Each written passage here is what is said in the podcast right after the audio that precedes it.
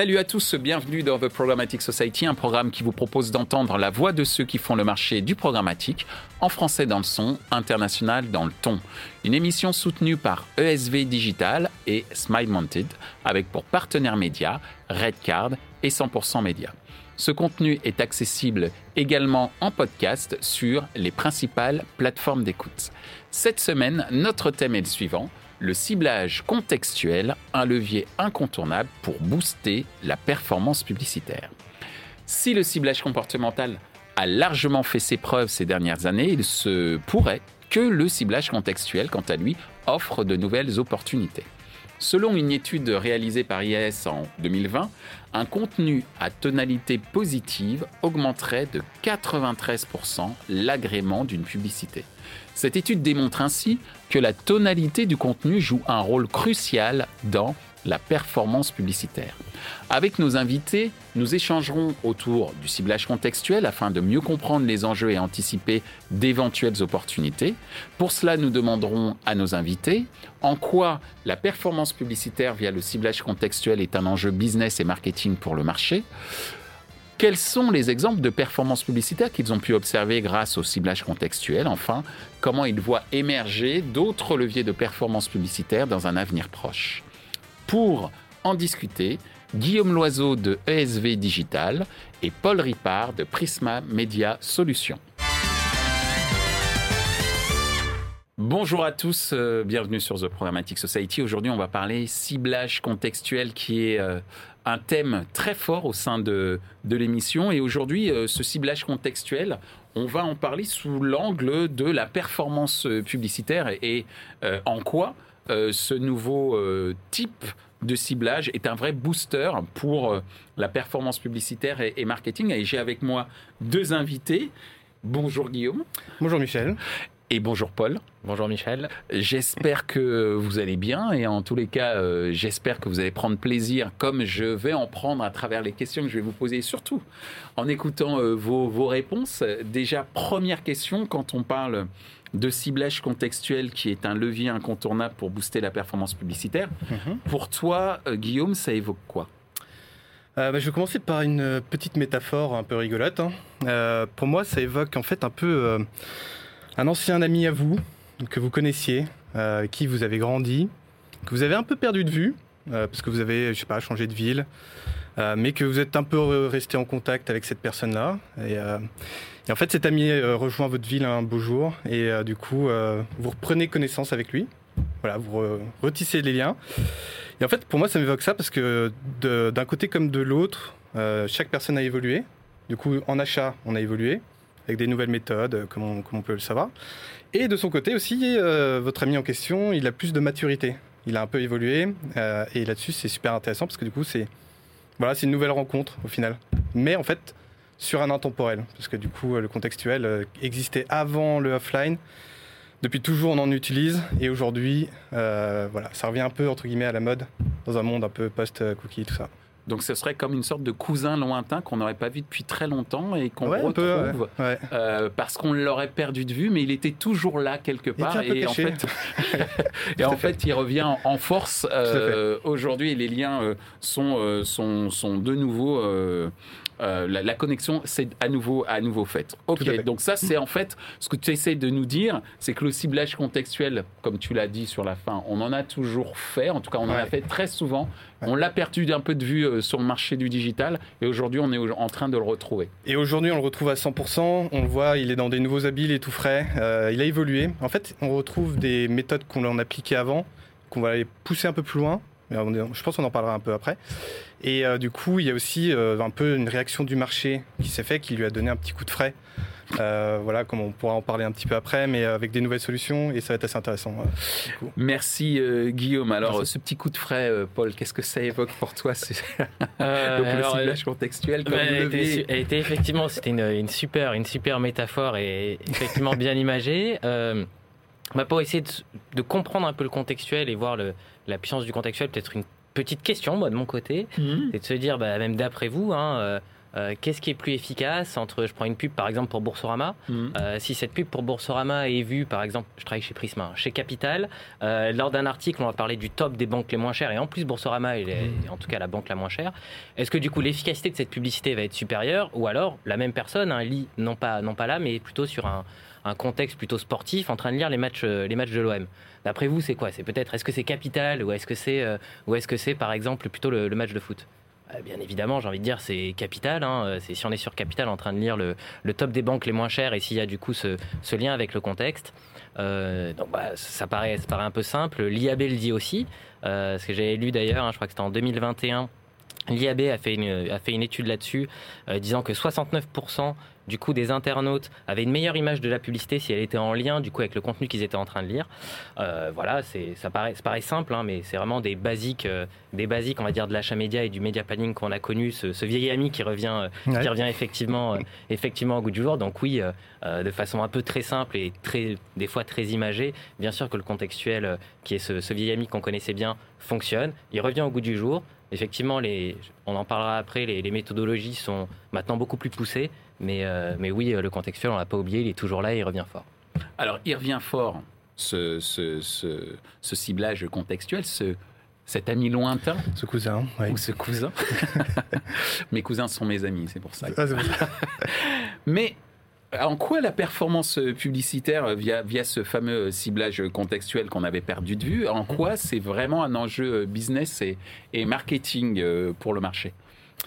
Euh, en fait, il y a deux visions là-dessus. Euh, je pense il y a la vision acheteur, il y a la vision du coup vendeur. Hmm. Et c'est parfait, on, Voilà, vous êtes on les deux représentants, donc, toi l'acheteur et, et toi Paul le Tout à vendeur. fait. Du coup, dans ma position actuelle, en fait, on a un gros enjeu business. C'est avec la disparition un peu des cookies, on va quand même devoir en fait atteindre les objectifs de nos annonceurs. Mhm. Ils ont des objectifs, ils ont des euh, voilà, ils ont ils ont ils ont besoin de générer de la performance et nous on a du coup le besoin de les accompagner là-dessus. Euh, donc toute la problématique tourne autour de ça. Euh, et en fait, pour moi, il y a trois axes majeurs sur comment aborder finalement la performance avec le contextuel. Il y a le premier qui est premier point qui est un peu historique. On a des sites spécialisés, bon, tout à l'heure par exemple comme Capital, tout à fait. Et du coup, on va utiliser ces sites spécialisés parce qu'on sait qu'ils sont très affinitaires du coup avec le cœur d'audience de nos annonceurs. Et du coup, ça va être ultra pertinent du coup de, de pouvoir diffuser dessus. Ça, ça va demander de notre côté du coup de nous réapproprier tous les inventaires, on va dire très quali, euh, du coup de la connaissance marché euh, pour tous les consultants médias, ceux qui font de l'achat média. Euh, il y a le deuxième point qui est, euh, qui est du coup la sémantique. Euh, en plus, je viens du, du SIA. Je sais pas si Search, tu peux nous rappeler Search Engine Advertising. Merci. Du coup, c'est toute la publicité sur les, moteurs de recherche. Euh, et du coup, là-dessus, on fait de la sémantique. Au final, c'est une sorte de contextuel, parce qu'on va diffuser sur de, de l'édi- l'éditorial, euh, parce que du coup, on va diffuser sur certains mots-clés. Et du coup, il y a cette logique-là qui doit s'appliquer au contextuel, où il y a des synergies euh, SIA, SEO euh, et du coup programmatiques qui peuvent exister pour générer de la performance. Et donc ça, c'est, euh, on va dire, c'est le deuxième pilier, on va dire, d'une bonne stratégie pour couvrir les enjeux annonceurs. Et le troisième, du coup, c'est euh, euh, bah, justement un peu, euh, qu'on parlait de maturité tout à l'heure, l'évolution. Euh, donc euh, le contextuel a un peu évolué. Et on voit qu'il y a beaucoup de régies, de technos, d'éditeurs qui sont adaptés, qui proposent un peu du contextuel que l'on nomme un peu intelligent. Euh, et du coup, qui va un peu étudier toutes les pistes sémantiques, euh, mais surtout en fait, qui va, par exemple, euh, euh, je vais prendre un exemple, euh, euh, Alliance Gravity. Eux, ils ont une DMP euh, qui permet du coup de scorer chaque page. Data Management Platform Alors, pour nos Data Management Platform, exactement. Qui permet de scorer chaque page, mais après, je pense Prisma, peut-être, enfin, en tout cas, beaucoup de régies le, le, le proposent aujourd'hui. Euh, et du coup, ça permet du coup de scorer les, chaque page et de savoir quelle audience va sur telle page, si c'est plus des hommes, si c'est plus des gens qui vont acheter des voitures, euh, faire des emprunts, enfin, peu importe. Euh, et du coup, on retrouve un peu une logique d'audience planning, mais plutôt dans, là, dans du contexte planning. On s'en rapproche. On ne pourra plus suivre une personne d'un poids A, B, C, D, donc voilà, sur chaque euh, URL. Mais du coup, on va quand même pouvoir adresser, euh, tu l'évoquais tout à l'heure, dans un contexte ultra pertinent, une personne, euh, et un peu en fonction de l'audience, indirectement sur, euh, sur l'audience. Merci euh, Guillaume pour ces précisions autour des enjeux euh, business euh, marketing pour le marché. De ton point de vue, euh, Paul Alors moi, le, le principal enjeu, et c'est là euh, généralement que je suis moi-même euh, euh, payé, hein, c'est est-ce que ce ciblage répond aux besoins de mes clients? Alors, sont les date, annonceurs. qui sont les, les annonceurs et puis les agences euh, ESV, ESV notamment. Euh, pour le moment, en tout cas, si je regarde, hein, j'ai regardé mes stats de l'année dernière, sur 2021, le ciblage contextuel, c'était 10% des demandes de ciblage que j'ai eues. Donc, à date, on en parle beaucoup. C'est vrai qu'on en parle beaucoup, mais dans les faits, pour l'instant, moi, j'ai encore assez peu de demandes. euh, Tu de lances la donc part- un appel. à la part, je lance un appel de la part des annonceurs et des agences. Alors après, je me retrouve ailleurs, mais pour Ouais. l'instant, j'ai 10%. Mm. Et ce 10%, euh, en quoi je pense que demain, il sera beaucoup plus gros, c'est effectivement, tu l'as dit très justement, c'est la fin des cookies tiers. Avec la fin des cookies tiers, les cartes, on va dire, du ciblage sont totalement rabattues. Il y a plusieurs, euh, en tout cas, possibilités de ciblage qui vont se... euh, en tout cas, qui vont être possibles pour les annonceurs, évidemment, pour euh, bien, bien, bien aider et conseiller, et conseiller par leurs agences. Parmi ces possibilités, donc on peut parler des identifiants qui sont un peu plus périns, des emails ou de la data euh, first party, mais un, de, voilà, un des gros axes, c'est évidemment le contextuel et reprendre le contextuel. Le contextuel ne nécessite pas de cookies. hein. Donc, Mm. il n'y a pas de cookies, c'est pas grave, on peut faire du contextuel. Donc, bien évidemment, le contextuel va être une des possibles réponses. Donc, à date, mon chiffre d'affaires, et en tout cas parmi la demande de ciblage que j'ai, le contextuel reste encore assez modeste, 10%. Il y a tout à parier. Moi, j'ai tout à parier que cette année, euh, j'ai eu un gros démarrage sur le contextuel. hein. Il y a tout à parier qu'à la fin de l'année, je pense que ça sera un quart de mes demandes de ciblage data. Est-ce que l'année, dans deux ans, ça va continuer à grossir? Je ne sais pas. Mais voilà, j'ai passé de 10% à 25% cette année sur la partie business. Tout va, devenir, bid- tout, tout va être data en fait. Si tu passes Alors- à 25% à la fin de l'année, euh, C'est déjà assez gros. Moi, la part de data, évidemment, assez, assez grosse. hein. C'est le basique du bon message à la, à la bonne personne au, au bon moment et puis avec le contextuel au bon endroit. Mm. Euh, voilà, et cette part de contextuel euh, risque de, risque de, de grandir. Le contextuel, et si on doit même aller sur des, sur des logiques un peu de, un peu de gros enjeux, euh, moi, je vois quand même énormément d'enjeux pour le contextuel. Euh, J'en vois un actuellement qui fait euh, débat chez nos amis anglais et qui risque d'arriver également sur la partie française. On va dire, c'est la propriété. À qui appartient du coup euh, cette propriété du contexte? Mm. donc voilà, les éditeurs, hein, je, je- je- je vais faire un, plai- un plaidoyer un peu pro domo. hein. Prisma, euh, 500 000 articles par an qui sont produits, euh, donc voilà, hein, par, euh, par plus de 500 journalistes. À qui appartient du coup cette donnée À qui appartiennent ces mots-clés Et à qui appartiennent ce contexte Est-ce que ce contexte appartient à l'éditeur? C'est lui qui les a fait, et donc c'est lui qui va créer ce ciblage contextuel Ou est-ce que ça appartient plutôt à des technologies? Est-ce Donc, que a ça appartient pas à l'utilisateur? Est-ce que ça appartient? Est-ce que c'est pas sa donnée personnelle Ça appartient pas à l'utilisateur? Donc là, il y a un gros débat Mhm. qui est, euh, en tout cas, jugé à l'ICO en ce moment au, au UK, qui est l'équivalent de la CNIL. Euh, donc voilà, donc ça c'est un des premiers enjeux, en tout cas la propriété de la donnée. Moi, j'invite évidemment toutes les, euh, tous les annonceurs bien conseillés par les agences à se rapprocher du coup des régies qui sont les plus à même du coup de connaître la profondeur des articles. Donc ça, j'invite un peu tout le monde à, se rapprocher des régies pour avoir de la partie, euh, la partie contextuelle. Et je pense que ça, va faire partie des grands débats sur le contextuel. Et avec une autre, si j'ai encore un peu le, un peu le temps sur le contextuel, euh, je suis euh, euh, à la fois euh, très charmé euh, et des fois un peu déçu par tout ce qui s'est passé sur la, la NLP, donc on va dire les, les, les, les capacités de l'intelligence artificielle pour faire du contextuel. De temps en temps, j'ai quelques mauvaises surprises avec des, avec des, des solutions du marché, ou par exemple, moi j'ai un site par exemple qui s'appelle Cuisine Actuelle, Mhm. et dans Cuisine Actuelle, on peut cuisiner du rôti de porc aux trompettes de la mort. Et ben, c'est très bon les trompettes de la mort, mais des fois on peut dire que c'est pas brand safety parce qu'il y a des trompettes de la mort. Je vous jure, on n'est pas tué en mangeant un rôti de porc aux trompettes de la mort, mais voilà. Donc des fois, il y a encore peut-être un peu de travail à faire sur la vraiment la, la- la technologie en tant que telle de- des outils sémantiques. Mais c'est peut-être la finesse des outils sémantiques normalement qui sont là normalement pour régler ce problème-là. Tout à hein. fait, Euh, tout à c'est fait. comme on pourra dans Hmm. une émission précédente on parlait du mot vol.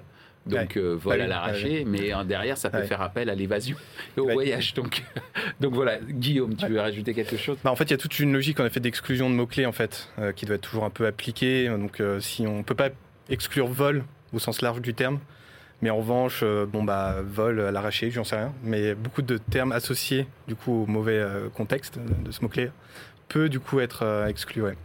Ça peut permettre d'affiner un peu la diffusion. Alors justement, euh, Guillaume, euh, puisque tu as la parole, je vais te la laisser pour que tu puisses me donner des exemples de performances publicitaires que tu as pu observer. En plus, SV Digital est, je veux dire, est quand même bien placé en tant qu'agence. Qu'est-ce que tu as pu euh, observer en termes de performances publicitaires grâce au ciblage contextuel? Euh, je vais pas vous le cacher, Michel. Tu peux me dire tu. Hein. Je vais pas te le cacher. C'est euh, très décevant au niveau des performances, le contextuel. Si on regarde d'un point de vue plateforme, Tu peux répéter cette phrase? Décevant d'un point de vue plateforme, Ouais. Euh, achat plateforme, Alors attends, Attention. ça veut dire Attention, que- il va y avoir peut-être le mai qui va arriver. Moi, Ah, bah, le mai. il y en aura, il y en aura. Euh, du coup, si on regarde en fait les CPM, en fait, c'est à peu près les mêmes CPM que quand on achète de la data. Donc on se dit, bon, à Emit, kiff kiff. Euh, si on regarde après un peu au niveau des CPC, malheureusement ça se dégrade, on a des CPC plus élevés quand on va faire du contextuel. Dans... Nous en fait on a testé le contextuel intelligent, je parle vraiment pour ce cas-là précis. Et, euh, et donc on a des CPC, donc pour le même budget on a moins de trafic, on se dit, on se retrouve pas trop en fait. Donc le Euh, coût d'acquisition explose. bah, on a des CPC plus élevés que ce qu'on arrive à avoir, en tout cas sur la partie audience. Mais, du coup, en effet, quand même, euh, quand on analyse en fait, les performances on-site, et c'est là où ça va être assez intéressant, c'est euh, on a 10 à 20 points de moins sur le taux de rebond, sur le trafic Donc obtenu. le taux de rebond, je rappelle pour ceux qui nous écoutent, c'est les gens qui arrivent et qui repartent direct. Tout à fait. Donc il y a moins de gens en fait qui repartent direct. On a même un taux de, enfin non, une durée de visite sur site qui double, qui va jusqu'à doubler. Donc c'est quand même assez énorme. Euh, et après, on a regardé, euh, on a des taux de, enfin, d'un point de vue volume d'impression, on a plus 20%, plus 30% d'impré- de, pardon, de conversion. Mhm. On a plus 20%, 30% de conversion en plus. Et tout ça pour un trafic moindre. Donc en fait, le trafic est beaucoup plus qualifié. Et c'est et c'est toute là la, la- la valeur ajoutée. Il faut vraiment regarder en fait les chiffres, euh, Jusqu'au bout. jusqu'au bout Hmm. pas s'arrêter juste sur des chiffres plateformes qui peuvent, ok, se dire. Et après, ça ne sera pas le cas de tout le monde. Euh, évidemment, des personnes auront des CPC plus avantageux, etc. Mais en tout cas, de cette manière-là, on peut, la- on peut générer de la performance. D'accord. Et plus que de la data, du coup. Donc c'est le comportement positif. entre guillemets euh, de l'utilisateur au final après le clic Ouais, tout à fait. qui compense très fortement euh, cette potentielle déception qu'on pourrait avoir si on s'arrêtait uniquement au CPC en Tout fait. à fait. Il faut vraiment regarder les chiffres jusqu'au bout. euh, ne pas s'arrêter juste, ok, je paye un CPC plus cher. Au final, si on paye un CPC plus cher, c'est peut-être aussi que le trafic est plus qualifié Donc euh, ça vaut le coup de le payer aussi plus cher derrière. Donc ça- on, on s'y retrouve en tout cas à la fin. Merci Guillaume. Maintenant, tu es, l'agent sur le plateau, tout le monde t'écoute pour Ouais. savoir. le contextuel, l'avenir du contextuel est entre tes mains. Ça fait partie des tests qu'on a menés en tout cas. Alors, de ton point de vue, euh, Paul, euh, euh, quels sont les exemples En plus, j'imagine que tu en as pas mal, puisque tu as pas mal d'annonceurs et, et surtout de contextes très différents, des thématiques très différentes. Quels sont les, les exemples de performances publicitaires que toi, tu as pu observer euh, grâce au ciblage contextuel? Oui, alors c'est vrai que de notre côté, on a mené euh, effectivement des tests, même si, in fine, hein, euh, moi j'oublie pas que euh, la vraie performance, elle est entre les mains, euh, elle est entre les mains de Guillaume, elle est entre les mains des annonceurs et de SV. C'est à la fin est-ce que j'ai vendu, grosso Mm. modo. Mm. Et c'est là où il y a la, vraiment la, la vraie performance. Donc je suis très très content de, de voilà de, de, de, de ce que tu dis un peu sur les perfs du contextuel et, euh, et notamment euh, des, des performances in fine, parce que moi après des fois Ouais. je perds un peu le lien avec l'utilisateur. Hmm. Quand il va sur le site de l'annonceur, est-ce qu'à la fin il a transformé Et c'est là que voilà, D'ailleurs, petite question, est-ce qu'il n'y aurait euh, pas aussi un effort à faire de la part des agences vis-à-vis des médias pour leur expliquer euh, ce qui se passe Parce qu'on parle souvent de transparence, et ça me fait un peu sourire. Oui. On parle souvent de transparence du côté de l'annonceur, c'est très bien, Hmm. mais je pense qu'il faudrait aussi penser à la transparence du côté du vendeur, euh, dans le sens où euh, bah, l'objectif pour lui, c'est de toujours apporter un meilleur produit, Hmm. une meilleure qualité de service, Ouais. et que ça jouerait au final sur l'efficacité aussi des campagnes à venir. Qu'est-ce que tu en penses? Ah, Enfin, Excuse-moi, je t'ai bien interrompu, sûr, bien sûr, Paul, bien sûr. mais c'est quand même un truc Bah, important. en fait, c'est super important la, la transparence parce que même quand on va devoir analyser toutes les URL sur lesquelles on a diffusé, nous en tant qu'acheteurs, on va regarder lesquelles ont mieux performé, pourquoi, comment. En fait, on a beaucoup de paramétrages sur lesquels optimiser et du coup, ça en fait évidemment partie les URL euh, que l'on va acheter. Et du coup, euh, toutes les, on va dire, les, euh, quand on achète un peu de manière black box des URL ou quoi que ce soit, forcément, euh, ça devient difficile pour nous derrière d'optimiser à la performance et d'avoir une vision, on va dire, très claire Mhm. de, ce qui, de ce qui est inclus. C'est Merci. très important. Ouais. Merci Guillaume pour cette petite explication. Paul, désolé, je t'ai interrompu. Non, mais non, non. Bah, pour du les coup, bah, voilà, sur, les, sur les perfs, on a fait euh, l'année dernière une, on a fait une étude, euh, nous en interne, hein, sur le, un, un panel, euh, un panel qu'on a, qu'on a chez nous. Donc, on a pris euh, 1000 personnes qui ont été exposées, exposées pardon, à une publicité euh, dans le bon contexte. Et on a pris 1000 personnes qui ont été exposées à cette même publicité, mais dans un contexte qui n'avait rien à voir. Et en leur posant ensuite des questions euh, très classiques, de l'agrément à la publicité jusqu'à l'intention d'achat. Et ce qu'on a vu, c'est que oui, il y avait une différence euh, qui était favorable lorsque les personnes avaient vu la publicité dans un contexte euh, qui parlait du coup de cette même publicité. Donc sur l'agrément à la publicité, on a eu plus 9%. Donc qu'est-ce que ça veut dire? Ça veut dire que quand on voit une publicité dans un contexte qui va parler de cette publicité, on a un meilleur agrément, un meilleur rapport à la publicité. Et sur l'intention d'achat, 5% de différence entre les deux groupes. Donc une personne qui a vu une publicité dans un contexte qui va parler de cette publicité aura une propension bah, une plus grosse propension à acheter que si elle avait vu cette même publicité dans un contexte qui ne parlait pas du tout de cette publicité et qui était euh, totalement différent. Et euh, si je peux juste rajouter en effet quelque chose, quand on constitue en fait des, audiences, en fait on les constitue sur le, trafic euh, que l'internaute a eu auparavant. Donc en fait, je sais pas, par exemple, l'internaute il va visiter une page qui vend des, qui parle de voitures par exemple. bah, si on cible cette personne-là pile poil à ce moment-là, en fait c'est l'audience, il rentre dans cette catégorie à partir du moment où il visite cette page-là. Donc autant cibler directement cette, cette, cette URL directement. En fait, on est à la source au, moment mmh. d'intention le, plus, euh, plus rapproché. Quoi. Un mix data, data et contexte. Bah, est-ce que cette optimisation que tu évoques en disant ben voilà on a détecté la bonne URL etc est-ce que dans le cadre de l'optimisation euh, c'est un réflexe qui se retrouve chez les acheteurs ou euh, on est en mode entre guillemets je vais pas je vais pas être désobligeant mais euh, inertie, euh, puisqu'on donne tout entre les mains de la technologie et puis on, reproduit sans trop analyser ces fameuses URL et redonner euh, la chance au produit qui a fonctionné. Je pense aux URL d'éditeurs. Bah ça, il faut toujours garder le contrôle, mmh. malgré l'automatisation, malgré les algorithmes. Il faut, on doit toujours garder une, certaine part de contrôle pour maîtriser le cadre de diffusion, quand même, qui est super important. On en parlait tout à l'heure d'ailleurs. il faut quand même faire un peu attention ce sur quoi on va diffuser. Euh, sans être trop dans l'hyper-contrôle non plus, parce qu'il faut aussi quand même avoir suffisamment de volume pour faire euh, de la performance, hein, c'est nécessaire. Donc il faut un peu un entre-deux, euh, et, en tout cas, il faut toujours avoir un regard et une analyse en effet sur les top sites. Est-ce que du coup, on va pas pousser un deal un peu plus spécifique avec plus de budget sur les URL qui fonctionnent le mieux? Du coup, il y a quand même des réflexions derrière, après même budgétaires, qui peuvent être menées là-dessus. Merci euh, Guillaume. On en arrive déjà à notre euh, dernière euh, question et Guillaume, tu vas garder la main sur, pour répondre en, premier sur cette dernière question. Comment tu vois émerger d'autres leviers de performance publicitaire dans, dans un avenir proche? Mm. Est-ce que tu as détecté d'autres types de moyens de faire de la performance publicitaire? Au niveau de la performance, y a, en fait, il y a plusieurs, y a plusieurs, qui, plusieurs leviers ou euh, médias qui apparaissent. on a la DOH. Euh, Donc, euh, qui est l'outdoor. out of home. Exactement. voilà. Digital. Digital out of home. Le D, qu'est-ce que c'est que ce D? Digital, out, of home. qui est super intéressant parce qu'il se programmatise, je ne sais pas si on peut le dire. Si tu peux. donc, en fait, il devient achetable en temps réel. Et en fait, là-dessus, on peut par exemple avoir des stratégies super intéressantes où on va pouvoir cibler, je ne sais pas, à côté d'un on a des concurrents de notre annonceur, on va pouvoir cibler directement tous les emplacements publicitaires digitalisés qui sont à côté de, de, ces concurrents. On a des réflexions comme ça qui peuvent être assez smart, euh, qu'on peut utiliser. Et après, il y a tout, ce qui concerne la, réalité augmentée, euh, qui s'est bien développé quand même sur les dernières années. Et je vais être assez curieux justement de voir comment nous, on va s'adapter également, quels produits vont émerger. parce qu'on voit qu'il y, a, en fait, il y a un véritable boulevard là-dessus. Euh, je ne sais pas, par exemple, il y a des marques de cosmétiques où on peut évidemment essayer en temps réel du make-up dans les magasins ou ce genre de choses. Et comment nous, on va s'interférer avec, euh, voilà, avec ces, parcours d'utilisateurs, ça va être assez intéressant. Merci euh, Guillaume. Ce que je retiens, donc c'est le DOH. Digital Out of Home et la réalité augmentée, qui est quand même un concept euh, qui pour moi était, enfin c'est c'est un autre ami qui s'était éloigné. Alors ami, je ne sais pas, mais c'était un ami très lointain qui s'était très qui s'était très éloigné. Et d'une certaine manière, on s'est dit bon, il réapparaîtra pas. Mais toi, tu penses qu'il va réapparaître?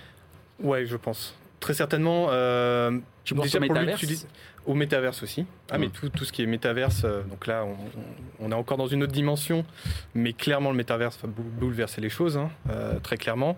Après, comment il va s'adapter? Est-ce qu'il sera d'ailleurs achetable en programmatique ou non? Ça, on, le verra. Si, si c'est accessible ou ce sera que, je ne sais pas, via Facebook, on pourra faire voilà, du, du, métaverse. Est-ce que d'autres métaverses vont, vont émerger? Pour le moment, c'est un peu la question mystère. Mais clairement, ça sera, ça sera un des enjeux. Mais après, pour tout ce qui est réalité augmentée, au niveau des filtres qui sont appliqués, enfin, c'est en plein essor encore aujourd'hui, hein. mm. pas forcément si éloigné que ça. Je t'invite à regarder l'émission que l'on a fait sur The Programmatic Society, sur le métaverse en publicité digitale. On l'a fait également dans The E-Commerce Society sur le e-commerce. Et il y a des éléments de réponse assez intéressants, mais Carrément. je ne fais que du teasing. Je t'invite à regarder ça sur The Societies. Media. Je fais un peu de pub. Euh, Paul, de ton côté, euh, tu es quand même aussi euh, au sein d'un média très très important. Euh, Guillaume, lui, a une place stratégique en tant qu'agent chez ESV Digital pour regarder un petit peu ce qui se passe. Mais toi, quels sont les, différents leviers en tant qu'éditeur de performance publicitaire que, que tu vois émerger dans un, un avenir proche? Bah, Si on reste sur le, même sur le contexte, hein, mm. je trouve ça plutôt bien parce que le contexte nous amène à un peu à un back to basic. On est vraiment sur vraiment le, retour à ce qui faisait le, le média planning un peu historique et, vraiment sur nos, fondamentaux. Donc que je trouve évidemment très intéressant, c'est en tant que média, par exemple moi je travaille chez Prisma, c'est ce que nous envie concrètement un Facebook. Hein. Un. Facebook par exemple n'a pas de contexte. C'est concrètement ce qui nous envie. Et c'est ce qui doit faire notre force. Et, je pense des fois, en tant que média, on a oublié de le mettre en avant, euh, cette puissance du contexte, le fait qu'on ait 500 000 articles avec des mots et à l'intérieur de ces mots des contextes qui sont très puissants pour que des marques puissent s'y associer. Donc ça c'est quelque chose qu'on a, qu'on a peut-être un peu oublié et, qui est plutôt, plutôt intéressant. Et à côté de ça, si je dois revenir sur un autre basique, euh, mais vraiment des basiques de la publicité, c'est pas oublier également à côté du contexte qui est très bien, des, euh, on va dire des, des hard KPI qu'on peut avoir euh, de, de, performance. Mm. Par ça, qu'est-ce que je vais entendre? Si vous êtes par exemple un annonceur et que vous voulez faire de la vidéo, c'est ne pas oublier des éléments assez simples, la complétion et la visibilité. Avoir le meilleur... qui est le fait de regarder un spot jusqu'à la fin. Jusqu'à la fin, et mm. puis la visibilité, que ce spot soit vu. Avoir le meilleur des contextes. Je peux prendre par exemple pour un annonceur auto, vous êtes sur un site d'intentionniste auto, la personne est en train d'acheter, en tout cas en train de rechercher son automobile. Si il va y avoir une publicité, c'est très bien, le contexte est vraiment très bon, normalement ça va fitter, c'est parfait. Mais si la publicité est en bas de page et elle est invisible, aucun intérêt. Aucun mm. intérêt. Si c'est une vidéo pareille qui est euh, microscopique comme ça et qui est invisible, aucun intérêt. Le contexte est bon. Mais par contre, les hard KPI sont pas bons. Donc, mm. il faut pas. Euh, c'est pas un ou. Hein. C'est pas je fais du contexte, c'est super. Non, c'est je fais du contexte et c'est très bien. Mais je n'oublie pas mes hard KPI que je vais avoir visibilité, complétion, brand safety. Et ça, je pense que euh, nous-mêmes, euh, éditeurs français, on doit euh, le remarteler, parce que c'est ce qui fait la force un peu des éditeurs français. Peut-être que des fois, on a pu l'oublier, donc il faut qu'on les remartèle à nos, à nos amis agences, voilà, sur lesquelles on a évidemment besoin des, des, agences et des annonceurs quand on se bat contre, voilà, contre des plateformes américaines qui, eux, ne peuvent pas jouer, ne peuvent pas jouer, ont d'autres d'autres avantages, des très beaux avantages, mais ne peuvent pas jouer du coup là-dessus. Et donc je pense que voilà, le back to basic est plutôt intéressant et plutôt intéressant pour nous éditeurs français. Guillaume, tu veux rajouter quelque chose? Ouais, je trouvais ça très intéressant en effet cette partie format parce qu'elle est, elle est clé dans la performance. Euh, clairement, aujourd'hui, enfin et demain, euh, la créa va être très très très important et du coup le format également parce qu'on est sur un, moment où il va falloir capter vraiment l'utilisateur. En fait, on va pas pouvoir le suivre comme euh, comme j'ai évoqué tout à l'heure sur va dire une dizaine d'URL. on l'a à un instant T et c'est là où il est entre guillemets le plus intentionniste au final. Euh, donc si on est vraiment sur des articles par exemple très spécialisés, on sait que c'est une audience très chaude. Donc en fait à ce moment-là, il faut que la créa soit entre guillemets très bien adaptée, que le format soit également qualifié, par en effet en bas de page. Euh, donc euh, il y a des éléments vraiment, enfin je pense que le format va prendre de plus en plus d'importance et les analyses de créa derrière également. Merci Guillaume, merci Paul. On n'en a pas tout à fait terminé, ah. puisque c'est le moment de la question 100% média.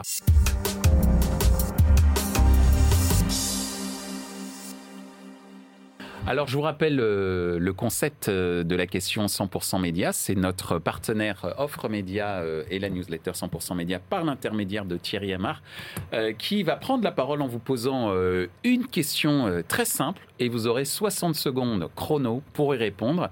on commencera par toi, Guillaume, puis par toi, on terminera par toi, Paul. Thierry, c'est à toi. Bonjour Michel, bonjour à tous. Qu'est-ce que le ciblage contextuel? Implique en termes de moyens complémentaires à avoir ou en termes de compétences euh, complémentaires à avoir euh, autour de soi pour mieux le traiter Merci. On va dire que c'est presque une question RH. Hmm. C'est quoi les compétences euh, à développer ou en tout cas à avoir autour de soi pour mener à bien des campagnes qui utilisent du ciblage contextuel? Guillaume, tu as 60 secondes. 60 secondes, parfait, c'est parti. Euh, bon, déjà un bon réseau de partenaires. Euh, il faut pouvoir s'appuyer vraiment sur ces partenaires, avoir des bonnes relations avec eux. Euh, donc avec Prisma, par exemple. Bien connaître les produits, des compétences en interne. bon, évidemment, avoir des acheteurs médias. également, le planning stratégique peut être assez important parce que du coup, on va définir des audiences. Et comme on l'évoquait tout à l'heure, on n'abandonne pas tout à fait en fait cette idée de pouvoir couvrir certaines audiences à travers du coup du, du contextuel intelligent. Euh, et donc après, euh, on va dire des très bons, euh, je sais pas, gestionnaires de comptes qui, qui, vont bien regarder, analyser les performances. Des account managers, tu veux Des account managers, tout à fait. J'utilise le terme consacré hein, dans le marché. Pardon. Et, et donc avoir les meilleures recommandations possibles derrière. Donc c'est, je dirais, un mix entre planning stratégie, les partenaires et évidemment la clé de voûte après la compte manager qui va pouvoir organiser tout ça. Parfait, tu lui as répondu en 45 secondes, c'est magnifique. Merci Guillaume. Merci. Paul, est-ce que tu es prêt? Eh ben, je suis prêt. Euh, top chrono. Top chrono. Euh, bah là, si je prends les solutions contextuelles euh, qu'on a, qu'on a, qu'on a chez Prisma, euh, elles vont répondre. Il y a deux, deux, deux, types de solutions contextuelles. Il y en a une, effectivement, tu en parlais, qui vont appeler des compétences très RH, vu qu'on a une propre solution contextuelle qui est interne, qui a été développée en interne, du coup, par notre équipe de data scientist. Donc, du coup, ici, des compétences, il va falloir des compétences lourdes de RH et après des. De RD, tu veux dire, recherche-développement. Euh, oui, et puis vous voyez, euh, tout à fait. Et puis investir, investir fortement en RH. RH aussi. Non, pardon, je pas comme tu parlais des technos, c'est pour ça que j'ai dit R&D. T'as tout à fait, as tout à fait raison. Et la, la, deuxième possibilité qu'on a de notre côté en contextuel va plutôt faire appel au porte-monnaie, vu qu'on va passer également par des solutions marché qui coûtent assez cher. Donc voilà, on a les deux solutions. Une solution développée en interne, où là on va avoir besoin de data scientists, euh, voilà, vraiment de voilà, de le développer en interne, et une solution un peu marché, si on a des besoins marché, qui là vont plutôt faire appel à un porte-monnaie bien fourni. Et ensuite, si je peux finir, troisième type de profil dont on a besoin, c'est des commerciaux pour aller voir nos chères agences, mais qui comprennent déjà parfaitement le contextuel et nous aident dessus. Sur le gong. Ben, en tout cas, ce qui était magnifique également, c'est le dialogue qu'on a pu euh, avoir entre une agence ESV Digital et, un média euh, Prisma Media Solutions pour nous expliquer les enjeux autour du, contextuel, mais également euh, les enjeux opérationnels hein, pour retrouver et, j'allais dire cajoler cet ami qu'on a perdu depuis pas mal de temps. Avec mais plaisir, on le retrouve plaisir. mais qu'on retrouve. Donc merci Guillaume, merci Paul d'avoir euh, euh, bah, en tout cas donné des réponses à ceux qui nous écoutent autour de ce ciblage contextuel comme euh, vecteur de, performance publicitaire. Et je rajouterai un merci à travers toi, Guillaume, pour le soutien de la part de SV Digital as a Programmatic Society. Et je rajouterai un merci également à Prisma Media Solutions pour soutenir les activités de The Society's Media à travers les différents webinaires que l'on peut faire ensemble. Donc, merci beaucoup à tous les deux. Je vous dis à très bientôt. Salut. Ainsi s'achève ce débat autour du ciblage contextuel pour booster la performance publicitaire. Ce contenu est accessible en podcast sur les principales plateformes d'écoute. Merci à ESV Digital et Smile Wanted pour leur soutien. Merci à nos partenaires médias Redcard et 100% Média. Merci également à l'ensemble des équipes d'Altis Media pour la réalisation de ce programme. Post-production, traduction et sous-titrage par Uptown.